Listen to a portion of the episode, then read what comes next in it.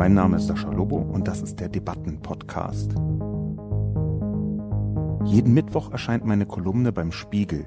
Die Redaktion sucht mir dann eine Handvoll Kommentare, vor allem aus dem Spiegel Forum, und hier im Debatten-Podcast reagiere ich darauf. Diese Folge wird unterstützt von Skoda. Simply Clever lautet der Markenclaim von Skoda. Clevere Lösungen müssen auch Unternehmen finden, um die heutigen Anforderungen an Flexibilität und Wirtschaftlichkeit zu erfüllen. Zum Beispiel, um die Ansprüche von Dienstwagennutzern und die Vorgaben aus dem Flottenmanagement miteinander zu verbinden. Mit der Skoda Business Flotte gelingt das problemlos. Die Modellauswahl reicht vom kompakten Scala über den geräumigen Superb bis hin zu den SUVs Karoq und Kodiaq. Günstige Grundpreise lassen ausreichend Spielraum, um sich ein Fahrzeug entsprechend seiner individuellen Bedürfnisse zu konfigurieren, ohne das Budget zu sprengen. Gerade Menschen, die beruflich viel im Auto unterwegs sind, schätzen die Infotainment-Online-Dienste von Skoda Connect, die mit dem Business-Paket bereits für drei Jahre inklusive sind. Erkundigen Sie sich beim Skoda-Partner nach aktuellen Angeboten und günstigen Leasingraten. Online finden Sie weitere Informationen zu den Modellen und Konditionen auf skoda.de slash businessflotte. Selbst wenn die Raps Goofy als Kandidat aufstellen würden, hätten sie dank 20% Strenggläubiger und nochmal 20% Waffenfetischisten allein schon 40% Wähler. Wie kaputt muss diese Gesellschaft sein, die sich Vereinigte Staaten von Amerika nennt? Das ist kein Staatsstreich, sondern das Übermaß an Optimismus und Testosteron der Wahlkämpfer. Guten Tag und herzlich willkommen zu einer weiteren Ausgabe des Debatten- und Reflexionscastes heute zum Thema Versuch des Auszählungsstopps, warum Trumps Staatsstreich vorerst nicht geklappt hat. Zunächst wie immer die Zusammenfassung. Versuch des Auszählungsstopps, warum Trumps Staatsstreich vorerst nicht geklappt hat. Stand Mittwoch, 4.11. Der von vielen erhoffte Erdrutschsieg von Joe Biden hat nicht stattgefunden um 0.45 Uhr Washingtoner Zeit meldet sich Donald Trump erstmals auf Twitter, behauptet, der Sieger zu sein und zweifelt öffentlich bei Twitter und Facebook an der Legitimität der Wahl. Nach kurzer Zeit blendet Twitter den Tweet aus und einen Warnhinweis ein, dass einige oder alle der Inhalte des Tweets möglicherweise irreführend seien. Ein Teil von Twitter flucht Zensur und droht. Auf Facebook hingegen ist einer der erfolgreichsten Kommentare unter Trumps Posting ein Scherz über freie Wahlen. Überraschend ist, dass Fox News einen guten Job bei seiner Wahlsendung macht. Der bis dahin fast immer Trump-treue TV-Sender scheint wieder erwarten, den eigenen Slogan Fair und Balanced zur Wahl deutlich ernster zu nehmen als in den vergangenen Jahren. Deshalb zeigt sich eine Vielzahl von Trump-Fans in den sozialen Medien enttäuscht bis erbost. Aber die Wut in den offen zugänglichen sozialen Medien ist weniger brodelnd, als man hätte befürchten können. Dann wird es deutlich unlustiger. Im Livestream sagt Trump um halb drei Uhr am Morgen, er habe mehrere Staaten längst gewonnen, darunter Pennsylvania mit mehr als 600.000 Stimmen Vorsprung. Doch das ist irreführend, denn in einigen Staaten, in denen Trump vorn liegt, müssen noch die Briefwahlstimmen ausgezählt werden, die häufig sehr stark zugunsten der Demokraten ausfallen. Es folgt der Moment, den Trump monatelang vorbereitet hat. Er sagt den Satz, Frankly, we did win this election. Inklusive der Ankündigung, er wolle vor den Supreme Court ziehen. Auf Facebook wird Trumps Ansprache zehntausendfach geteilt, oft verbunden mit Glückwünschen zur Präsidentschaft durch seine Anhänger. In Trumps Blase werden Fakten geschaffen. Dann geschieht etwas so Unerwartetes wie Wichtiges. Auf Twitter wird eine kurze Sequenz von Fox News verbreitet. Darin heißt es, das ist eine extrem leicht entzündliche Situation und der Präsident hat gerade ein Streichholz hineingeworfen. Er hat diese Staaten gar nicht gewonnen. Ein Präsident sollte auf keinen Fall sagen, dass er Staaten gewonnen hat. Es steht nicht in Frage, dass all diese Staaten mit der Auszählung weitermachen können. Ein Statistikexperte pflichtet ihm später bei und bekommt dafür große Zustimmung in sozialen Medien. Sogar rechte bis rechtsradikale Multiplikatoren kritisieren Trumps Angriff auf die Demokratie. Es ist ein Anzeichen dafür, dass Trump überreizt haben könnte.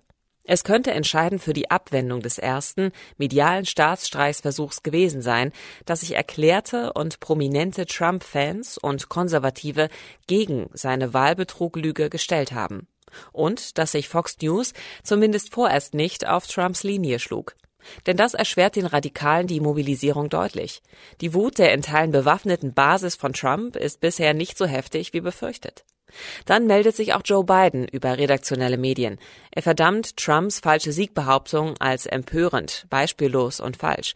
Das über lange Zeit bestimmende Gefühl in sozialen Medien außerhalb der Trump-Blase aber ist Bestürzung, dass Trump trotz Kindern in Käfigen, trotz hunderttausender Pandemietoter, trotz vier Jahren Dauerlügen so erfolgreich sein konnte, unabhängig vom Wahlausgang. So dann erstmal ganz grundsätzlich zum Zeitpunkt des Podcastes natürlich, der Freitagmorgen aufgezeichnet wird.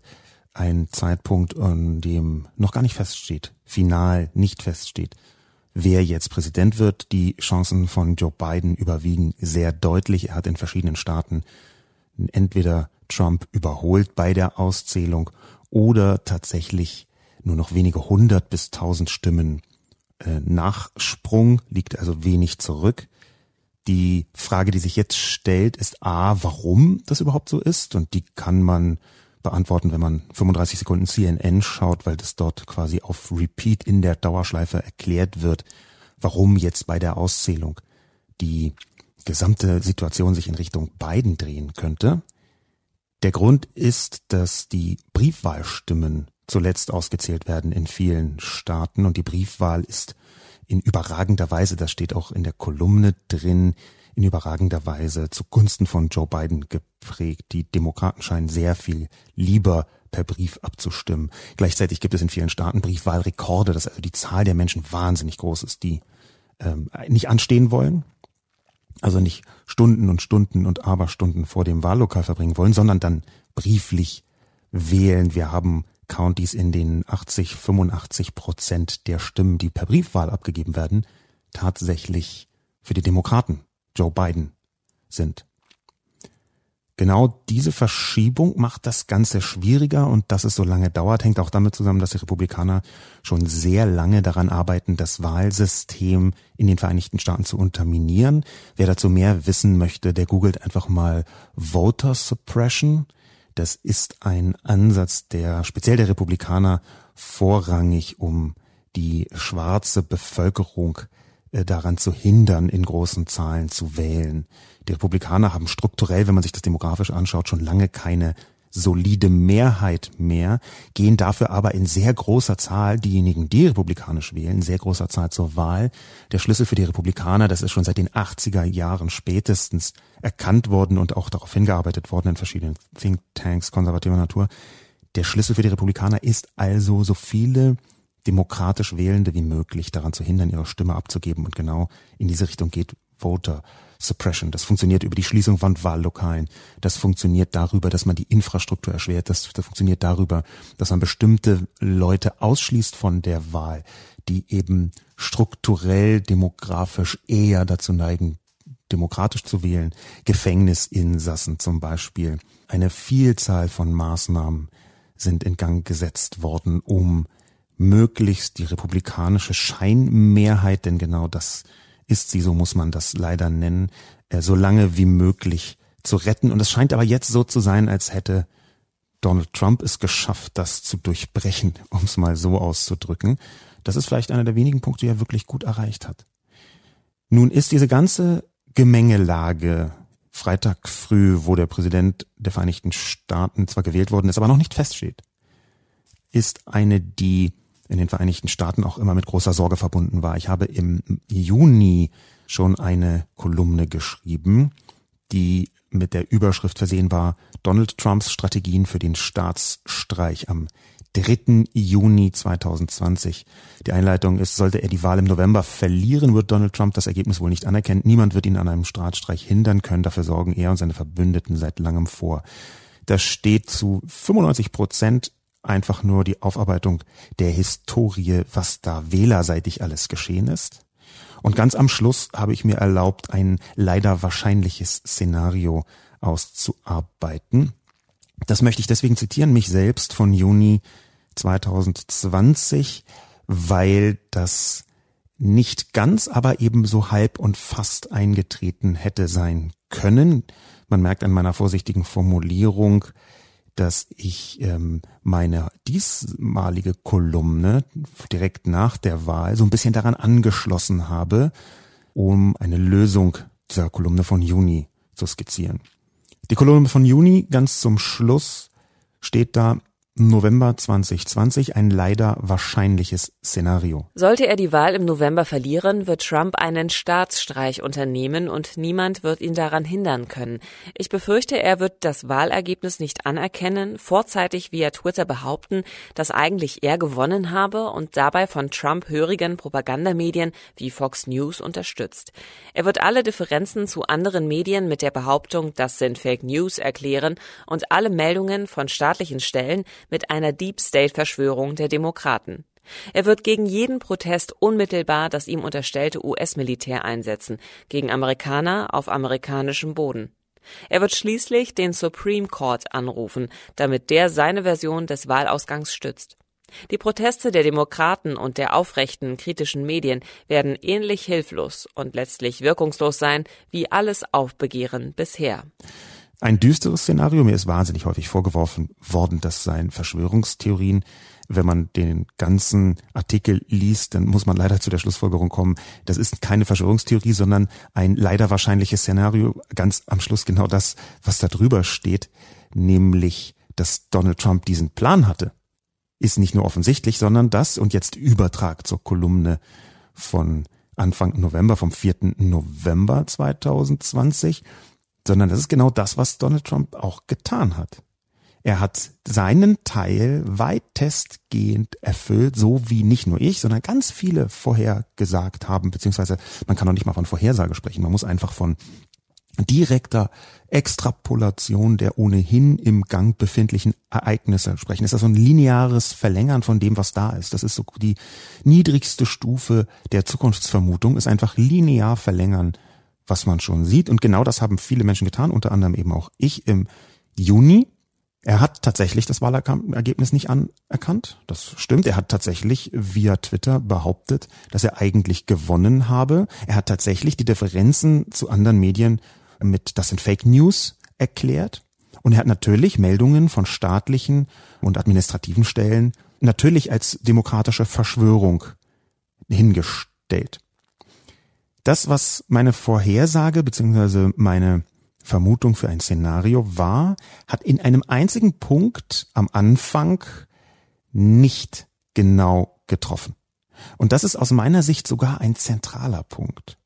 Der Punkt, der bei dieser Vorhersage also nicht gestimmt hat oder nicht ganz gestimmt hat, war, dass Fox News Donald Trump nicht durchgängig unterstützt hat, sondern im Gegenteil. Fox News hat, und auch das kommt in der Kolumne vor, in bestimmten Details sogar fair and balanced berichtet, sogar nach Aussage von demokratisch gesinnten Personen. Fair and balanced ist der Spruch, der Slogan, den Fox News lange Zeit benutzt hat und ich glaube sogar manchmal noch immer benutzt, um die eigene Berichterstattung zu tarnen.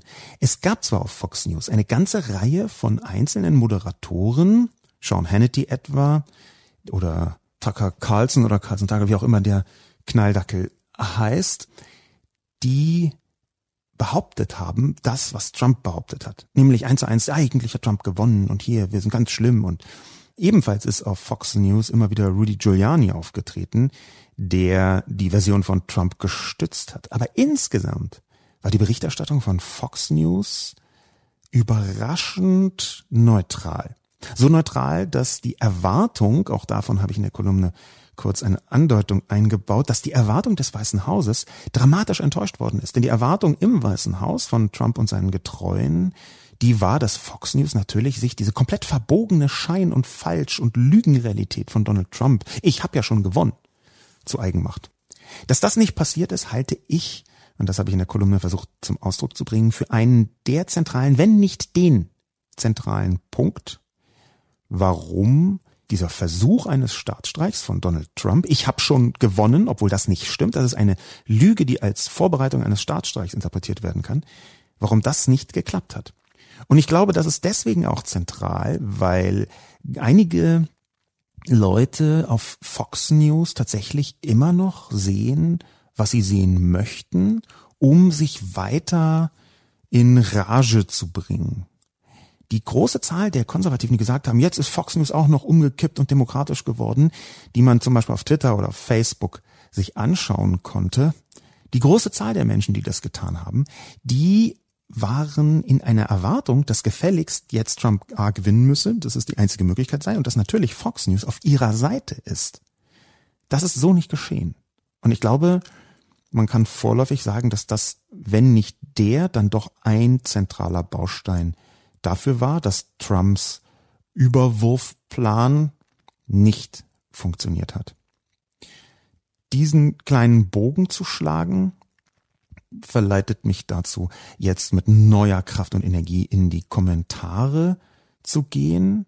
Und da möchte ich als erstes den Kommentar von Exciter. Exciter ist nicht bestürzt über einen Präsident Trump. Ihn beunruhigt etwas anderes. Mich beunruhigt weniger ein Präsident Trump, was er sagt und wofür er steht. Mich beunruhigen die Wähler, die ihm aus vollster Überzeugung folgen, obwohl er für nichts steht, was das Leben dieser Menschen ausmacht. Wie kaputt muss diese Gesellschaft sein, die sich Vereinigte Staaten von Amerika nennt? Wir haben hier eine interessante Situation, mich betreffend und Ike Seiter betreffend nämlich zwei Positionen, die auf den ersten Blick ähnlich sein könnten, auf den zweiten aber komplett unähnlich sind. Ich möchte nämlich, vielleicht zur Überraschung von der ein oder anderen Person im Publikum, Exciter komplett widersprechen oder fast vollständig widersprechen. Und zwar jedem einzelnen Satz.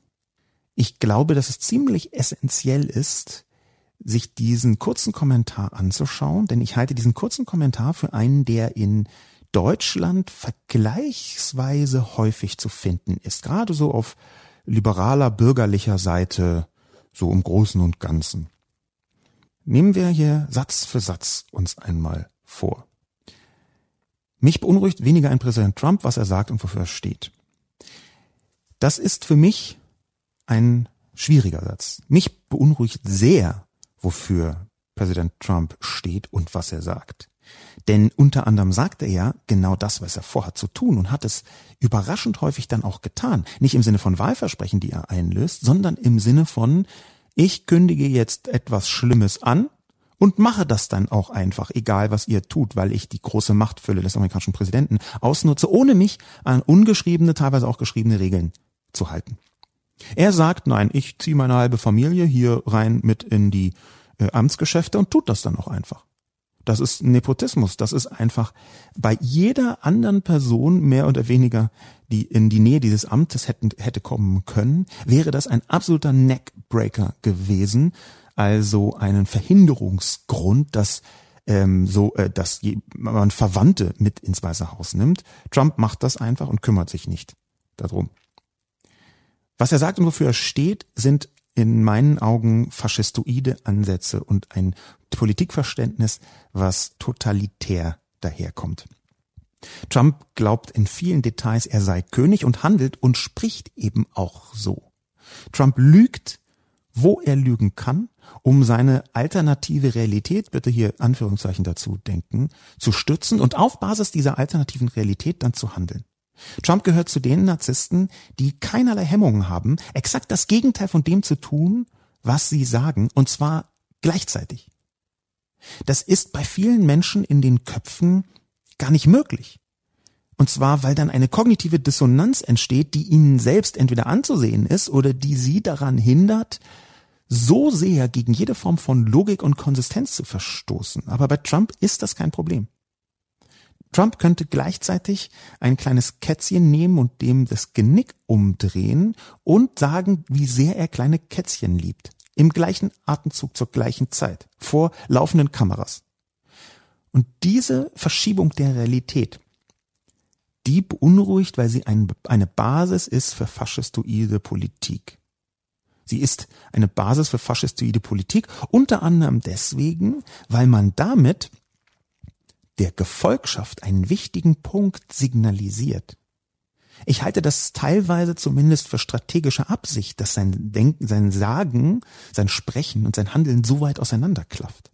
Wenn man nämlich das Publikum hat und man tut die eine Sache und sagt die andere Sache, dann kann man ganz genau sehen, wer lässt sich auf die Lügenwelt ein und wer ist skeptisch. Das heißt, in der Reaktion des Publikums auf Trump sieht Trump, wer ist hier Gefolgschaft und wird jeden Weg mit mir mitgehen und wer verlässt sich statt auf meine Worte lieber auf seine eigenen Augen? Und mit denen kann ich nichts anfangen. Ihm geht Loyalität über alles. Und Loyalität bedeutet eben auch, nach Trump jedenfalls, dass man die Realität ignoriert und stattdessen die Variante von Trump, die er getwittert hat oder gesagt hat, als Realität betrachtet. Das heißt, die Trump-Gefolgschaft wird so regelrecht trainiert, auszublenden, was sie sieht und nur dem zu folgen, was Trump sagt. Das ist die Basis von faschistoider Politik in ganz vielen Bereichen. Die Lüge ist ohnehin eines der wichtigsten Instrumente der Antidemokraten. Die schiere Lüge, das nicht messbar nachvollziehen können, was eigentlich geschieht und darauf irgendeine irrelevante Geschichte aufzubauen. Das sind so Instrumente, vor denen man sich sehr in Acht nehmen muss. Der erste Satz ist also bei mir genau umgedreht. Mich beunruhigt wahnsinnig das, was Präsident Trump sagt und wofür er steht. Dann kommt Exciter mit dem zweiten Satz. Wir sind ja immer noch beim Kommentar von Exciter. Mich beunruhigen die Wähler, die ihm aus vollster Überzeugung folgen, obwohl er für nichts steht, was das Leben dieser Menschen ausmacht. Und das ist auch falsch. Natürlich beunruhigen auch mich die Wähler, die ihm aus Überzeugung folgen, natürlich, weil Präsident Trump, wie ich eben versucht habe, so ein bisschen zu skizzieren, einfach faschistoide Politik versucht herzustellen. Aber er steht für ganz viel, was das Leben dieser Menschen ausmacht. Ich habe ein paar Twitter-Dialoge verfolgt. Das ist total spannend, wenn man so Trump-Fans auf Twitter beobachtet, wie sie jetzt über die verschiedenen Wahltage sich verhalten haben, interagiert haben mit anderen. Auf Facebook ist das manchmal ein bisschen schwieriger nachzuvollziehen, interessanterweise, obwohl Facebook manchmal zugänglicher erscheint als Twitter in diesem Bereich. Und trotzdem sieht man das auf Twitter leichter, weil ich glaube, dass bei Facebook sehr viel hinter in Anführungszeichen verschlossenen Türen in Gruppen etwa geschieht oder eben auf kleinen Detailseiten, die man nicht so sehen kann. Die großen Seiten von Facebook, irgendwie die, die Seite von Trump zum Beispiel, da findet mehr Punchlining und anekdotisches Scherzen und einzelne Schreiausrufe statt als so Dialoge. Und wenn man dann aber auf Twitter versucht, so Trump-Fans zu finden, die so Dialogen, dialogisieren, dann findet man regelmäßig wahnsinnig spannende Sachen. Unter anderem dass natürlich Trump für etwas steht, was das Leben dieser Menschen ausmacht. Ein Punkt, den man auf Twitter immer wieder sehen kann, ist, dass diese Menschen, die das für Trump sind, nichts lieber mögen, als dass Donald Trump die Liberals, also die Linken, die vermeintlich Linken, muss man sagen, Joe Biden ist ja ungefähr so konservative CDU, so von seinen Positionen her, also dass diese Menschen, die Trump folgen, nichts toller finden, als dass Donald Trump die Liberals aufregt die freuen sich regelmäßig, dass die Leute, die sie verachten, nämlich die Libs, die Liberals, die Linken, dass die so wahnsinnig steil gehen, wenn Donald Trump irgendwas macht. Und der Rest ist ihnen weitgehend egal. Nur weitgehend, nicht komplett. Da gibt es auch einige inhaltliche Punkte, für die Trump steht, die sie gut finden. Aber sie freuen sich, dass Trump diese Menschen, die sie verachten, so wahnsinnig wütend macht. Und das ist etwas, da sind sie ihm wahnsinnig dankbar. Sie folgen ihm aus vollster Überzeugung, weil für sie die Liberals eine Art Kompass sind, der nach Süden zeigt. Das bedeutet, was immer die gut finden, ist schlecht, was immer die schlecht finden, muss gut sein. Und sie finden Donald Trump so schlecht, dass er wirklich, wirklich gut sein muss. Das ist eine übrigens in der Psychologie auch ganz gut nachvollziehbare Eigenschaft von Menschen in extrem polaren Situationen, dass sie sich einfach, weil sie soziale Herdentiere sind, nicht nur anschauen, was machen die, die so mit mir unterwegs sind, sondern auch, was machen die da drüben? Und immer wenn die da drüben etwas machen, dann bin ich versucht, dagegen zu halten. Das ist, um es ganz präzise zu sagen, aus kultureller Sicht eine Form von Tribalismus, digitaler Tribalismus zum Beispiel. Den könnte man hier ausmachen, wenn sich das über Twitter spielt. Aber es ist natürlich nicht nur digital. Diese Tribalismus-Situation, die ist schon von Marshall McLuhan schon Mitte des 20. Jahrhunderts vorhergesagt worden, dass das Global Village, so hat er das gesagt, Marshall McLuhan, großer Mediensoziologe im Prinzip, ähm, der hat gesagt, in dem Global Village da wird natürlich auch wieder eine dörfliche Atmosphäre geprägt von Tribalismus wiederkommen. Und hier ist Tribalismus nichts Vorteilhaftes, sondern eher etwas, wo man über soziale Abgrenzung funktioniert, und zwar soziale Abgrenzung um jeden Preis. Ob das jetzt zwischen Villages ist oder innerhalb eines Dorfes, das sei jetzt mal so dahingestellt. Aber das ist eine der Vorhersagen von Marshall McLuhan, dass wir in einer durchglobalisierten Gesellschaft eine Retribalisierung sehen werden. Das kann sein, dass wir hier damit bei Präsident Trump einen der Faktoren gefunden haben, warum ihn so viele Wähler so begeistert wählen. Ein weiterer Faktor, weshalb ich ja eben ja Exciter in diesem kurzen Kommentar komplett widerspreche oder fast komplett widerspreche, ist, dass Trump natürlich ein paar von den Punkten, die er gesagt hat, auch gemacht hat. Er hat Steuererleichterungen zum Beispiel hinbekommen, und zwar sehr namhafte Steuererleichterungen. Dass die ärmere Menschen praktisch fast gar nicht getroffen hat, steht auf einem anderen Blatt, aber er hat Steuererleichterungen gebracht und das ist für sehr viele Menschen, die eher so libertär, Achtung, nicht liberal, aber libertär organisiert sind, die sehr konservativ organisiert sind, ziemlich positiv. Dann hat er drei Richter im obersten Gericht ernannt. Und es gibt einen Punkt, einen gesellschaftlichen, patriarchalen Punkt, der gerade für die evangelikale Rechte in den Vereinigten Staaten extrem zentral ist, und das ist Abtreibung. Das ist auch schon sehr lange so. Es gibt Menschen, die entscheiden, und zwar gar nicht wenige, die entscheiden ausschließlich nach für oder gegen Abtreibung, welche Politik sie verfolgen, wen sie wählen müssen. Das Krasse dabei ist, dass Donald Trump drei Menschen im Supreme Court besetzt hat, die alle ziemlich radikal, ziemlich radikal gegen Abtreibung sich schon geäußert haben. Und das nachvollziehbar. Und er hat diese jeweiligen Richter durchgedrückt gegen die Demokraten, die sich darüber aufgeregt haben. Das war also ein Match made in heaven von verschiedenen Motivationen dieser Menschen.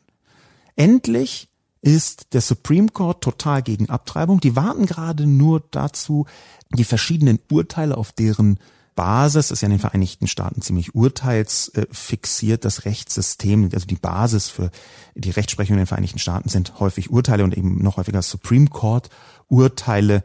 Das hängt mit dem äh, mit dem Aufbau des Rechtssystems in den Vereinigten Staaten zusammen. Und da gibt es eins von diesen sehr berühmten Urteilen des Supreme Courts, Roe versus Wade, wenn ich mich richtig erinnere, wo letztlich die Legalisierung der Abtreibung in den Vereinigten Staaten rausgekommen ist. Die Frage, warum diese Menschen Donald Trump also folgen, die kann man durchaus auch inhaltlich beantworten. Ebenfalls widersprechen möchte ich Eichsetter in dem letzten Satz, den sie hier schreibt. Da steht nämlich, wie kaputt muss diese Gesellschaft sein, die sich Vereinigte Staaten von Amerika nennt. Und das finde ich nicht richtig, das sozusagen, obwohl ich das ganz oft gehört habe, auch von Leuten aus meinem Umfeld, auch von Leuten, die ich da schätze, auch von Leuten, die eigentlich Differenzierung zum höchsten und wichtigsten Moment ihrer Weltbetrachtung erklärt haben. Wie kaputt muss diese Gesellschaft sein, die sich Vereinigte Staaten von Amerika nennt? Was stört mich daran? Warum finde ich das falsch? Weil man sich selbst und aus deutscher Perspektive damit eben auch die deutsche Gesellschaft, die eventuell europäische Gesellschaft, so weit über die Vereinigten Staaten stellt, dass man hier von Hybris sprechen muss. Wie kaputt muss diese Gesellschaft sein, halte ich direkt aus diesem hierarchischen Unterschied. Unsere Gesellschaft ist nicht kaputt, aber die schon halte ich für fatal. Ich glaube nämlich nicht, auch wenn man ganz viel gesellschaftliche Defektheit in den Vereinigten Staaten konstatieren kann. Ich glaube nämlich nicht, dass man sich gleichzeitig noch darüber stellen muss. Ich habe immer versucht, ich weiß nicht, ob ich es geschafft habe. Und wenn ich es nicht geschafft habe, bitte ich um heftigen Widerspruch und Hinweis darauf. Aber ich habe immer versucht, amerikanische Vorgänge, gesellschaftliche, politische, soziale, was auch immer, zu kritisieren, technologische natürlich ohnehin, zu kritisieren, ohne gleichzeitig zu sagen, wie viel geiler jetzt aber wir in Deutschland sind. Dieses sich drüberstellen. Dieser chauvinistische Ansatz zu sagen, die sind so kaputt und damit gleichzeitig zu bedeuten, wir sind nicht so kaputt, sondern ziemlich geil, das halte ich für fatal. Da muss man ganz vorsichtig sein, ein ganz feines Sensorium dafür aufbauen, dass man an dieser Stelle auf keinen Fall in die große Falle tappt und sagt, wow, die sind so scheiße und gleichzeitig sind wir so gut. Das ist aus meiner Sicht auch deswegen notwendig, und zwar wirklich zwingend notwendig, weil natürlich eine gewisse Kaputtheit in allen Gesellschaften ruht. Auch und gerade in der deutschen, auch und gerade in der europäischen. Und natürlich zeigt die sich zu verschiedenen Zeitpunkten in verschiedenen Facetten mit verschiedener Intensität. Und ich gebe gerne zu, dass wir jetzt gerade Dinge sehen in den Vereinigten Staaten, die schwierig sind. Aber ich glaube, man muss es schaffen, die großen gesellschaftlichen Leistungen der Vereinigten Staaten, auch jetzt noch, auch immer noch, auch weltweit, auch kulturell, auch sozial, im Auge und im Hinterkopf zu behalten und nicht die ganze amerikanische Gesellschaft im Klosett runterzuspülen. Denn zur gleichen Zeit hat diese Gesellschaft, wenn jetzt Trump nicht mehr gewählt werden sollte, es geschafft, jemanden, der mit aller Macht das politische System kaputt machen wollte, abzuwählen. Ich kann es noch nicht ganz abschätzen, ob das tatsächlich alles friedlich bleibt. Ich hoffe es. Ich hoffe so sehr, dass ich mich geirrt haben werde mit meinem Juni-Artikel, was Staatsstreich angeht, der teilweise ja mit Gewalt durchgeführt werden hätte können. Ich hoffe so sehr, dass ich mich geirrt haben werde. Ich, das, das tue ich nicht oft. Also ich hoffe sonst immer, dass ich richtig liege, auch manchmal ohne größere Rücksicht auf andere Punkte. Aber in diesem Fall hoffe ich wahnsinnig, dass ich mich komplett geirrt haben werde und Donald Trump einfach aus dem Weißen Haus verjagt wird. Und dann hat es die amerikanische Gesellschaft geschafft, jemanden, der versucht hat, wirklich versucht hat, Despot zu werden, aus dem Weißen Haus zu jagen. Auch das ist eine Leistung. Und jetzt kann man dieses Gelaber von gespaltene Gesellschaft bringen. Man kann aber eben auch sagen, dass die Checks and Balances ganz lange nicht funktioniert haben, aber dann ganz am Ende, als es wirklich drauf ankommt, vielleicht eben doch.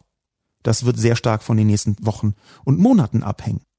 Aber natürlich ist es eine Hybris zu sagen, aus unserer Sicht, wie kaputt muss diese Gesellschaft sein, schon allein, wenn in Amerika eine riesige Zahl von kulturellen Entwicklungen, von Bewegungen entstanden ist, die eben auch diese Gesellschaft ausmacht. Black Lives Matter zum Beispiel.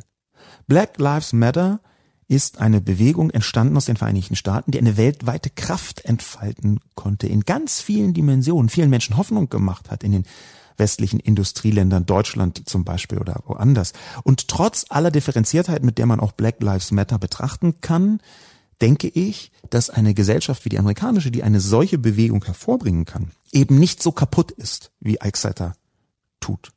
Und ich halte es für wichtig, das immer wieder zu betonen. Alles andere ist mir zu nah an einem Anti-Amerikanismus. Und ich halte nichts von Anti-Amerikanismus. Im Gegenteil, ich glaube, dass Amerika und die Beherrschung des 20. Jahrhunderts durch Amerika mit all seinen problematischen Aspekten, über die ich ganz viel geschrieben habe, mit all seinen problematischen Aspekten trotzdem einen Fortschritt gebracht hat, der als unter dem Strich positiv zu werten ist.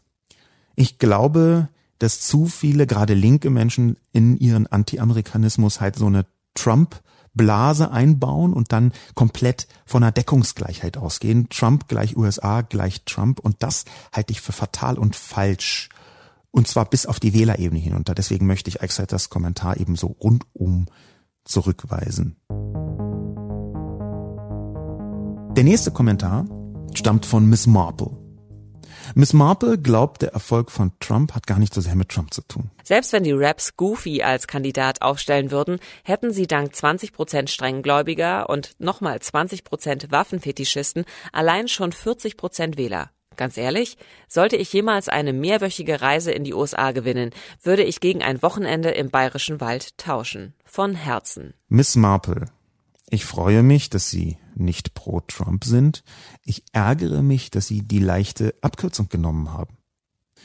Das ist sehr einfach. Das ist für mich ein Beispiel, wie es Linke oder Liberale oder auch Bürgerliche im weitesten Sinn, unter die ich sie jetzt einsortieren wollen würde, Miss Marple, wie sich diese Menschen es viel zu leicht machen. Man darf es sich nicht so leicht machen und danken, das sind eh alles Knalldackel. Eine der Überzeugungen übrigens, die ich vorher vergessen habe beim Kommentar von Eichseiter, ist Rassismus.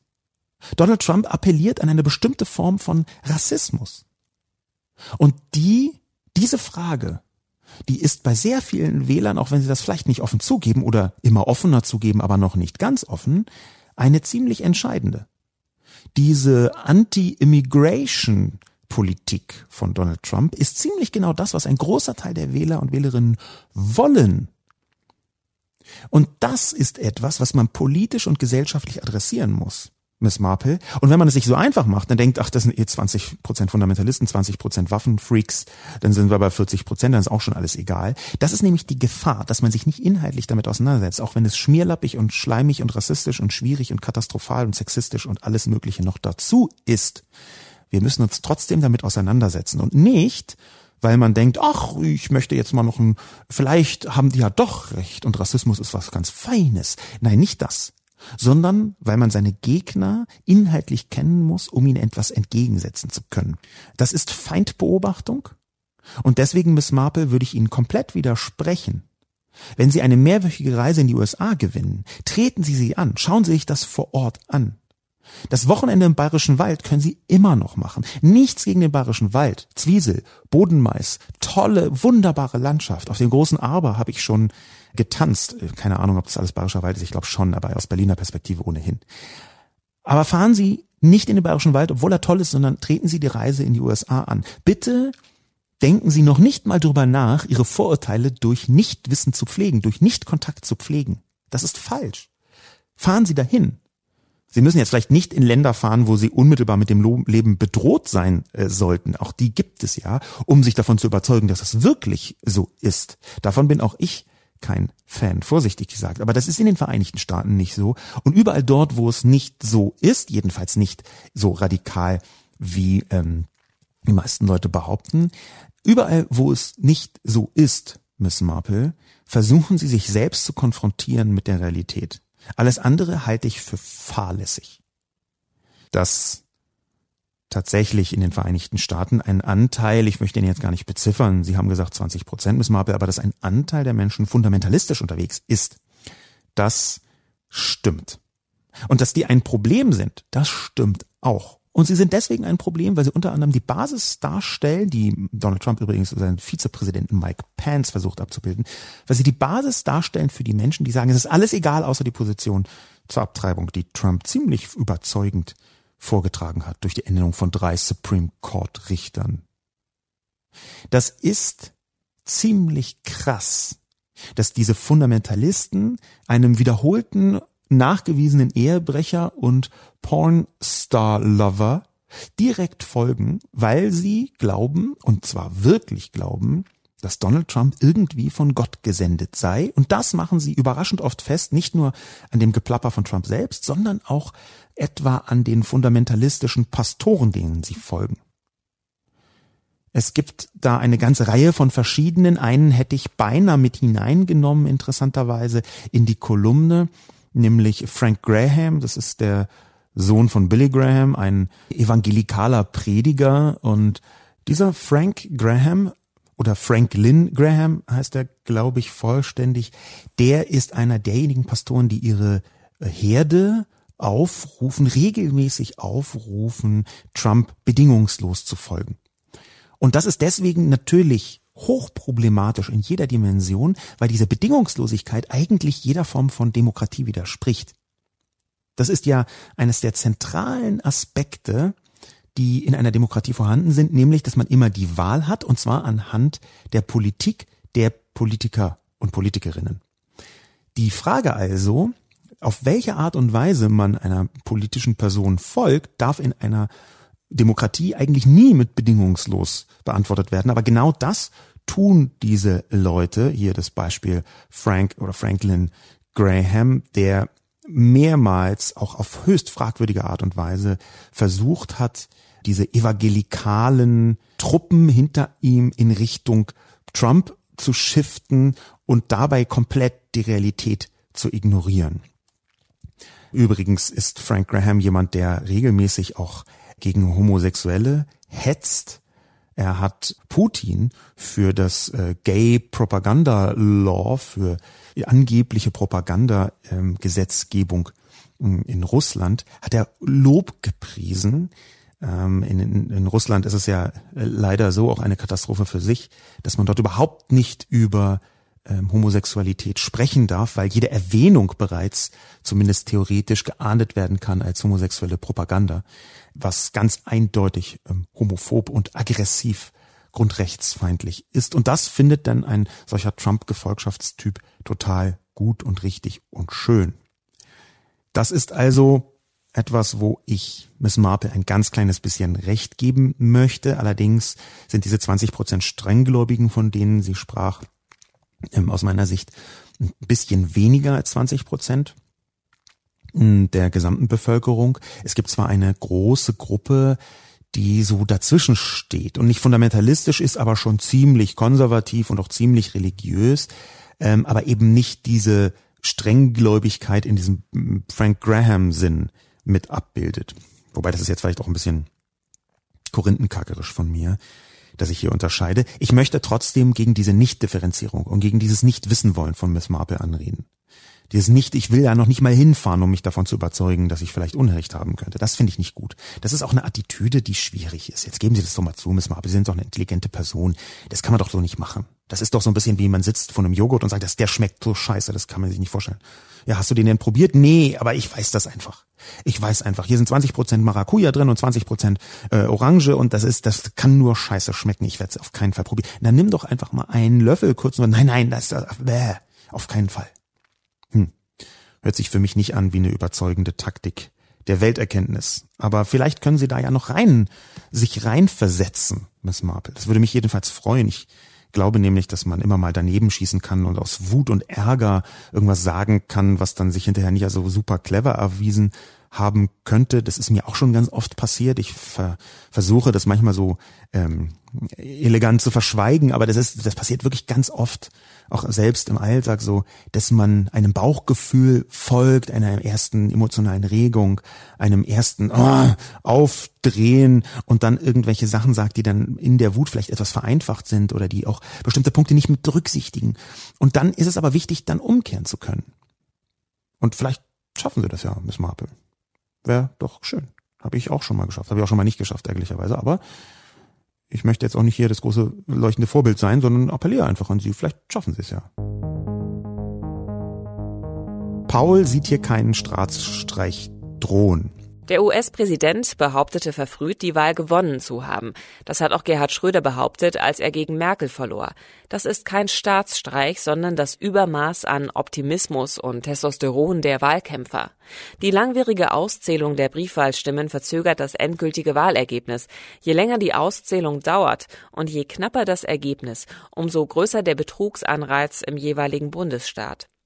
Die Masse der Medien ist extrem gegen Trump. Fox News macht einen guten Job bei seiner Wahlsendung, könnte aber Trump unterstützen, wenn eine Pattsituation und über Wochen eine zählerische oder rechtliche Unklarheit über den Wahlsieger bestünde.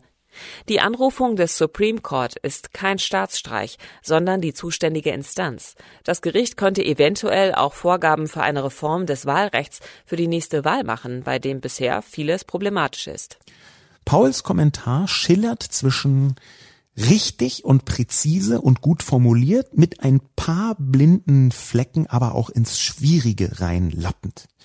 Ich bin aber Paul sehr dankbar für diesen Kommentar, weil er eine Art Gegengewicht darstellt zu meiner Kolumne. Meine Kolumne ist ganz offensichtlich parteiisch. Ich halte auch gar nichts davon, so zu tun, als könne man Kolumnen neutral oder unparteiisch schreiben und sie wären dann noch interessant. Man kann das natürlich tun, aber Kolumnen leben gerade von Positionen, das ist jedenfalls meine Überzeugung. Und diese Position, die muss man eben auch benutzen, um sich von einer allzu äh, einerseits andererseits lautenden Haltung zu abstrahieren. Dafür, dass ich aber bei der Realitätsanalyse halt trotzdem immer differenzieren möchte, muss ich genau deswegen, damit es noch ein bisschen Zunder enthält, eine eigene Position einnehmen, die auch sehr klar und sehr eindeutig ist. Also aus der eindeutigen und klaren Position heraus differenzieren. Das ist das, was ich tue. Und das tut interessanterweise Paul in seinem Kommentar auch. Und er macht das gar nicht schlecht, sondern er macht das ärgerlicherweise sogar sehr gut. Dieser Kommentar, für den ich deswegen dankbar bin, weil er so gut differenziert von einer eindeutig von mir gegenübergestellten Position aus, dieser Kommentar, den möchte ich ähm, versuchen, präzise auseinanderzunehmen und darin auch seine Qualität zu betonen. Denn die Argumentation, die ist halt auf andere Weise ähnlich treffend wie meine. Ich, natürlich glaube ich, dass meine treffend ist, aber diese eben auch, nur spiegelverkehrt. Der US-Präsident behauptet verfrüht, die Wahl gewonnen zu haben. Ja, das stimmt. Das hat auch Gerhard Schröder behauptet, als er gegen Merkel verlor. Das ist kein Staatsstreich, sondern ein Übermaß an Optimismus und Testosteron der Wahlkämpfer. Ich halte das für eine sehr schwierige Parallele. Unter anderem deswegen, weil Gerhard Schröder halt nicht das Wahlergebnis angezweifelt hat, sondern nur in der Elefantenrunde, wo er, also mir schien er mit keine Ahnung, was er da alles eingenommen haben mag, aber es war, wenn es nur ein Übermaß an Testosteron und Optimismus war, dann stimmt mich das fast glücklich und nicht ein Übermaß an, sagen wir mal, euphorisierenden Drittsubstanzen. Aber was Gerhard Schröder gemacht hat und was auch schlimm war und was auch häufig als schlimm von allen möglichen Menschen bezeichnet worden ist, ist zu glauben, dass Angela Merkel ohne ihn als Person keine Regierung bilden könne. Dass er also mit weniger Prozent als die CDU trotzdem Kanzler bleiben könne. Und natürlich ist das fernab jeder Realität. Es ist auch ganz oft bezeichnet, so besorgt. Es war ganz oft gesagt, man, das ist völlig absurd, er hat sich ins Abseits geschossen damit. Aber das ist etwas strukturell anderes, als A zu sagen, ich habe gewonnen und das auf das Wahlergebnis zu beziehen, was faktisch nicht so ist. Und B, wieder und wieder zu sagen, stop the count, hört auf, die Stimmen auszuzählen. Das hat Gerhard Schröder nicht gemacht. Und das sind für mich genau die Hebel, die einen Staatsstreich ausmachen. Weil hier nicht der Respekt vor der Wahl selbst vorhanden ist. Gerhard Schröder hatte keinen Respekt vor der Struktur des Wahlergebnisses, hat aber das Wahlergebnis nicht angezweifelt. Donald Trump äh, zweifelt sowohl das Wahlergebnis an, wie auch der Weg, den dorthin, der dorthin ähm, geführt hat. Donald Trump spricht von Verschwörungen der Demokraten. Donald Trump spricht gegen jeden Beleg, ohne den geringsten Beweis davon, dass es Betrug gegeben habe. Und das alles blenden sie aus, Paul. Deswegen finde ich, ist es legitim, vom Versuch eines Staatsstreichs zu sprechen. Denn er basiert, seine Behauptungen basieren auf Lügen. Und diese Lügen, da versucht er, Hebel zu finden, um die zur Realität umzubiegen. Insofern gibt es einen Unterschied zwischen Gerhard Schröder, den ich für einen Putin-Knalldackel halte. Okay, verdammt, ich halte ja auch Donald Trump für einen Putin-Knalldackel. Aber es gibt trotzdem einen Unterschied zwischen Gerhard Schröder und Donald Trump in diesem Fall. Denn das eine ist sehr schwierig und schmierlappig und das andere ist aus meiner Sicht weit über die Grenze des demokratisch irgendwie noch legitimierbaren hinaus und damit geht es tatsächlich in eine Form von Staatsstreich. Der nächste Punkt, den Paul sagt, die langwierige Auszahlung der Briefwahlstimmen verzögert das endgültige Wahlergebnis. Je länger die Erstellung dauert und je knapper das Ergebnis, umso größer der Betrugsanreiz im jeweiligen Bundesstaat. Das ist eine sehr elegante, aber doch eine Unterstellung, dass die Demokraten vielleicht ja doch ein bisschen betrügen. Der Betrugsanreiz. Aber das wiederum, Paul, ist schwierig. Das ist die schwierigste Passage in Ihrem Kommentar. Weil es hier so ganz elegant und en passant ganz angedeutet eine kleine Möglichkeit gibt, dass sie eine Tür öffnen dazu, dass tatsächlich die Demokraten ja betrügen und am Ende Donald Trump vielleicht auch doch recht hat. Aber es gibt dafür keinen Beweis. Und nicht nur keinen Beweis, es gibt dafür überhaupt keinen Hinweis. Und das sage nicht nur ich, sondern das sagt auch die OSZE die nämlich Wahlbeobachtung macht. Das sagen alle Wahlbeobachter, die anders als Trump und seine Getreuen behaupten, zu ungefähr ähnlichen Anteilen aus Republikanern und Demokraten bestehen, die beide die Wahlen beobachten. Niemand nirgends hat irgendwo, und zwar von den seriösen und ernstzunehmenden Personen, die das ernsthaft beobachten, weil sie da ihre Pflicht als Bürgerinnen und Bürger tun, niemand hat irgendwo gesagt, oh, hier gibt es einen großen Betrug von den Demokraten. Das ist nicht so. Und wenn Sie jetzt so an unterstellen, ja, der Betrugsanreiz, dann tun Sie etwas, worüber ich auch schon ein paar Mal geschrieben habe. Nämlich, dass Ihre gefühlte Vermutung, es ist ja ein höherer Anreiz, schon reicht, um so zu tun, als sei ein Betrug da. Das ist eine sogenannte emotionale Beweisführung. Emotionale Beweisführung bedeutet, es fühlt sich für mich so an, also ist es auch so. Das ist der Beweis, weil es für sich für mich so anfühlt.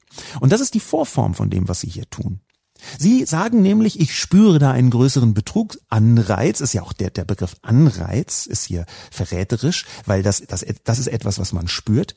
Also ist es ja vielleicht auch so. Schwierig, schwierig. Und bisher in keinem Fall bei den vielen tausenden Wahllokalen in den Vereinigten Staaten irgendwo nachweislich geschehen. Keine von den Beobachtungen sagt, hier gibt es substanzielle Schwierigkeiten. Dass es immer kleine Unregelmäßigkeiten gibt, ist einfach so. Dazu ist das Land zu groß und dazu ist auch das Wahlverfahren zu bekloppt. Aber es gibt nicht diese Betrugsstruktur, die hier unterstellt wird. Völlig abgesehen davon, dass die Republikaner daran gearbeitet haben, dass die Briefwahlstimmen erst so spät ausgezählt werden können. Es gab die Bestrebungen von den Demokraten, um das jetzt mal zu präzisieren, dass wegen Corona Erwartung, dass viele Menschen per Briefwahl abstimmen, mit der Briefwahlauszählung früher begonnen werden könnte als am Wahltag. Und die Republikaner haben das quer durch ganz viele verschiedene Bundesstaaten jeweils verhindert, weil sie ein großes Interesse daran haben, das alles zu verzögern und zu verunruhen. Das ist die Problematik, die sie hier missachten in ihrem ansonsten sehr interessanten Kommentar. Der nächste Punkt von Paul ist, die Masse der Medien ist extrem gegen Trump. Das ist so ein Punkt, da bin ich immer ein bisschen ratlos, weil Paul hier steht für eine große Menge von intelligenten Menschen, die äh, in den Vereinigten Staaten ebenso wie in Deutschland sind es vielleicht nicht ganz so große Mengen, aber in den Vereinigten Staaten definitiv, die sagen, wow, da ist aber das Medium sehr gegen X oder gegen Y. Es gibt regelmäßig Menschen, die genau, die Masse der Medien ist extrem gegen Trump, umdrehen und für sich als Haltung formulieren und dann sowas sagen. Ich habe das ernsthaft gelesen. Warum berichten Sie eigentlich nicht mal positiv über Donald Trump? Das ist eine aus meiner Sicht komplette Fehleinschätzung darüber, was, wo, wie Medien funktionieren. Medien funktionieren nicht so, dass fair and balanced, also ausbalanciert, bedeutet, dass man einen Pro-Artikel für Trump und einen Kontra-Artikel für Trump schreibt. So funktioniert das nicht. Medien funktionieren so, dass sie eine Form von Kritik herstellen, die an der Realität aufgehängt ist. Und wenn Trump tausend Millionen Sachen macht, wo man dagegen kritisieren muss, also extrem gegen kritisieren muss, wie zum Beispiel Kinder in Käfige einsperren, dann ist das die Aufgabe der Medien, das auch zu schreiben und sich nicht zu überlegen, wie könnte ich mir denn jetzt künstlichen positiven Artikel zum Thema Kinder in Käfigen aus den Fingern ziehen, mit Verlaub. Paul, Sie sitzen hier einer Täuschung auf, nämlich der Vermutung, dass die Menschen, die in Medien arbeiten, extrem gegen Trump sind, einfach aus Prinzip. Nein, sie sind gegen Trump, weil sie die Aufgabe haben, Trump an seinem Handeln zu messen. Und das, was als Sie als Gegen bezeichnen, ist in vielen Fällen noch nicht mal eine persönliche Neigung oder Haltung, sondern eine, die politisch verargumentiert wird. Dass dazu auch noch eine persönliche Abneigung kommt, das kann in Einzelfällen oder sogar in vielen Fällen vollkommen stimmen, aber das ist immer so. Das ist in jeder Dimension so. Es ist übrigens etwas, warum ich seit sehr langer Zeit sage, dass wir mehr Transparenz brauchen in den deutschen Medien ähm, und dass diese Transparenz Autoren und Autorinnenseitig abgebildet werden sollte. Aber die Masse der Medien ist gegen Trump, ist eine falsche Aussage. Die Masse der Medien oder ist es, die ist eine eventuell richtige, aber hier nicht entscheidende Aussage, weil sie das ganz offensichtlich festmachen an kritischer Berichterstattung.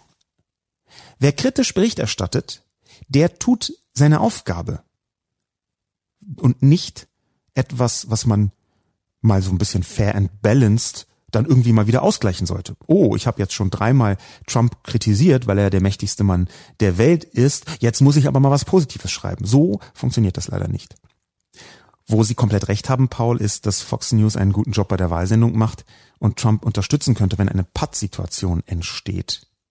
Das ist in der Tat so und das, das ist auch immer noch meine Angst, dass Fox News irgendwann so ein bisschen kippt. Es gibt ja schon einzelne Kommentatoren darunter, die das versuchen, aber dass Fox News irgendwann Trump unterstützen könnte bei einer Pattsituation, das ist wahr.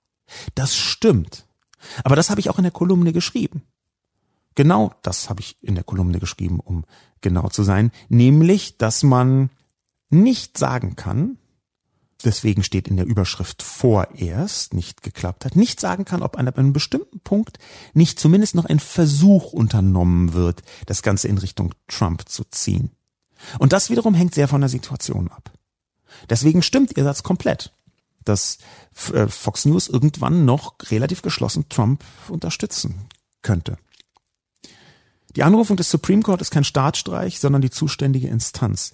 Ich habe nicht gesagt, dass es ein Staatsstreich ist, wenn man den Supreme Court anruft. Ich habe gesagt, dass der Supreme Court durch die drei ernannten Richter von Trump und die sechs zu drei, es sind ja neun Richterinnen und Richter, die sechs zu drei Mehrheit für Konservative in diesem Supreme Court, dass die dazu führen können, die ganze Angelegenheit etwas anders zu betrachten, als es zum Beispiel neutral wäre.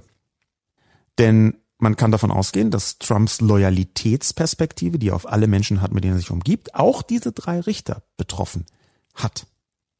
Und er, er arbeitet seit sehr langer Zeit daran. Das heißt, genau das, nicht nur die Haltung zur Abtreibung, sondern auch, wie ist die Haltung zu einer kritischen Situation, was die Wahl angeht, ist etwas, was ziemlich sicher Thema gewesen sein dürfte beim Auswahlverfahren von Donald Trump für die Richterinnen und Richter, die er in den Supreme Court entsenden wollte. Wir haben hier etwas, was wichtig ist zu betrachten, nämlich eine Art Präzedenzfall aus dem Jahr 2000, nämlich als die Wahl stattgefunden hat, die zwischen George W. Bush und Al Gore war.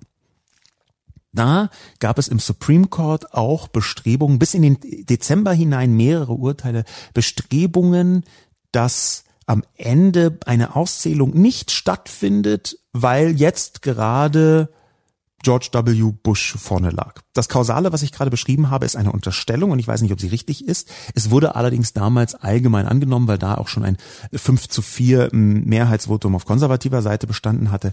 Ähm, es wurde allerdings allgemein angenommen, dass hier die politische Ausrichtung der Richterinnen und Richter zentral gewesen sein mag. Am Ende war George W. Bush ein Präsident, der vom Supreme Court ernannt worden ist. Es ging da ganz konkret um einzelne Counties in Florida, die neu ausgezählt hätten werden sollen, weil die Ergebnisse so knapp waren, dass mehrere verschiedene Zählungen unterschiedliche Ergebnisse gebracht haben. Und diese Auszählung zu verhindern und ab einem bestimmten Zeitpunkt zu sagen, nee, jetzt muss aber Schluss sein, zack, jetzt ist es halt einfach so, das ist zugunsten von George W. Bush ausgeschlagen. Und da glaube ich schon, dass man genauer hinsehen kann, wenn der Supreme Court eine so große Rolle spielt. Ich habe auch nicht geschrieben, dass das ein Staatsstreich ist, den anzurufen. Ich habe einfach geschrieben, dass es ein Teil des Staatsstreichs sein kann, wenn man als Strategie den Supreme Court verwendet, um zu einem bestimmten Moment eine Art Freeze herzustellen. Und genau das hat Donald Trump ja auch versucht. Ich glaube allerdings mit dem Schlusssatz hat Paul wieder recht.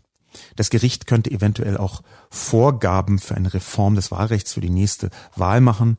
Das könnte eventuell, damit hat Paul komplett recht, denn natürlich muss ganz dringend das Wahlrecht in den Vereinigten Staaten dramatisch reformiert werden. Das ist nicht meine Position, sondern von ungefähr allen außer den Republikanern. Also von denen auch, aber die wollen es verschlimmern. Es ist wichtig zu sehen, was genau hier geschieht nämlich, dass die Republikanische Partei unter Trump, aber auch schon vorher, wirklich versucht, das Wahlsystem zu manipulieren. Dafür gibt es eine so große Zahl an Belegen, dass man das noch nicht mal mehr in Frage stellen kann. Man muss es noch nicht mal mehr irgendwie hypothetisch formulieren oder irgendwie äh, konditionales oder irgendwelche sprachlichen Verrenkungen machen. Nein, gerade die Republikaner haben zum Beispiel über Gerrymandering versucht, Mehrheiten zu bekommen, wo sie eigentlich keine haben. Sie sind sehr eindeutig eine Partei, die auf eine weiße, nicht überragend gebildete Mehrheit in den Vereinigten Staaten aufgebaut ist. Bis so niedrigere und mittlere Bildung das sind so die Reservoirs auf, und auch gleichzeitig Landbevölkerung. Das ist auch noch ganz wichtig, das mit abzubilden. Also eher nicht Städte, sondern Landbevölkerung. Die Städte sind ziemlich progressiv in vielen Bereichen.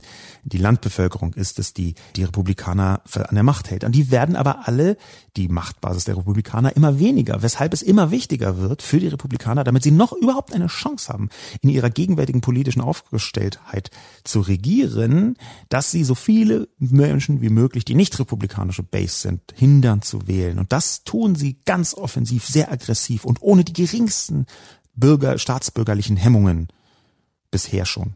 Wir brauchen dringend eine Reform des Wahlrechts in den Vereinigten Staaten. Und das ist nicht nur meine Position, sondern eine Position, die man quer durch die ganze Gesellschaft findet. Auch bei einigermaßen vernünftigen Konservativen findet man die, die wissen, dass die checken, dass die sehen, dass wir können das alle sehen. Und ich glaube, dass das richtig ist. Verhindert wird es bisher drastisch von in allererster Linie der republikanischen Mehrheit, unter anderem im Senat, die sich komplett abgelöst haben von der Realität durch diesen Trumpism, der, und damit möchte ich den heutigen Podcast schließen, hoffentlich, wenn das werte Publikum diesen Podcast hört, zu einem Ende gefunden hat, und zwar zu einem möglichst nicht blutigen, nicht staatsstreichenden Ende. Mein Name ist Sascha Lobo. Vielen Dank fürs Zuhören und bis zum nächsten Mal.